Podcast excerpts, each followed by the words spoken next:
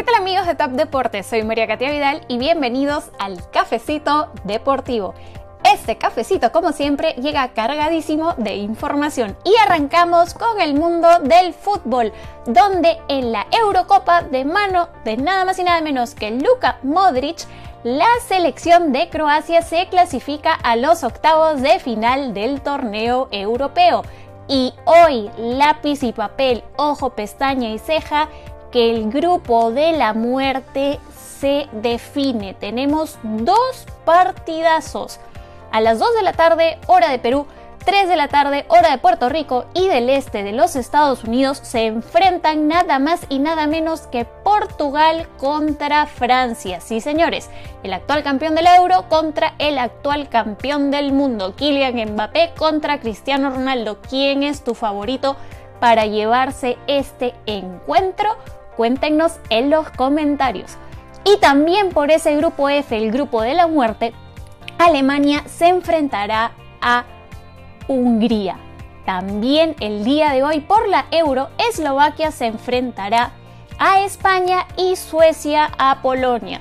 Por si acaso, los españoles tienen todavía mucho que demostrarnos en este torneo europeo porque bien flojitos que han estado. Y en el fútbol sudamericano, mi selección Perú se enfrenta esta tarde a la selección de Ecuador. De ganar Perú, pues podríamos estar hablando de una posible clasificación a la siguiente ronda de la Copa América. Quien también juega hoy día es el Scratch, es la selección brasilera que ya firmó su pase a la siguiente ronda de Copa América. Brasil estará enfrentando a Colombia que se juega el todo por el todo. Así que ya saben, una jornada a full fútbol. Y moviéndonos al terreno del polideportivo, falta tan solo un mes para los Juegos Olímpicos de Tokio 2020, con una novedad. Se anuncia la presencia de fanáticos en las distintas sedes. Se habla de un 50% de capacidad o un máximo de 10.000 espectadores. Estos deberán seguir las regulaciones del gobierno japonés y de las zonas en donde se encuentren. Esto con el fin de evitar pues posibles contagios de COVID-19.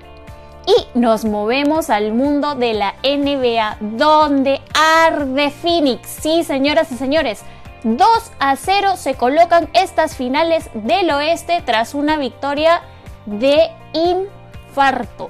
Sí, infarto.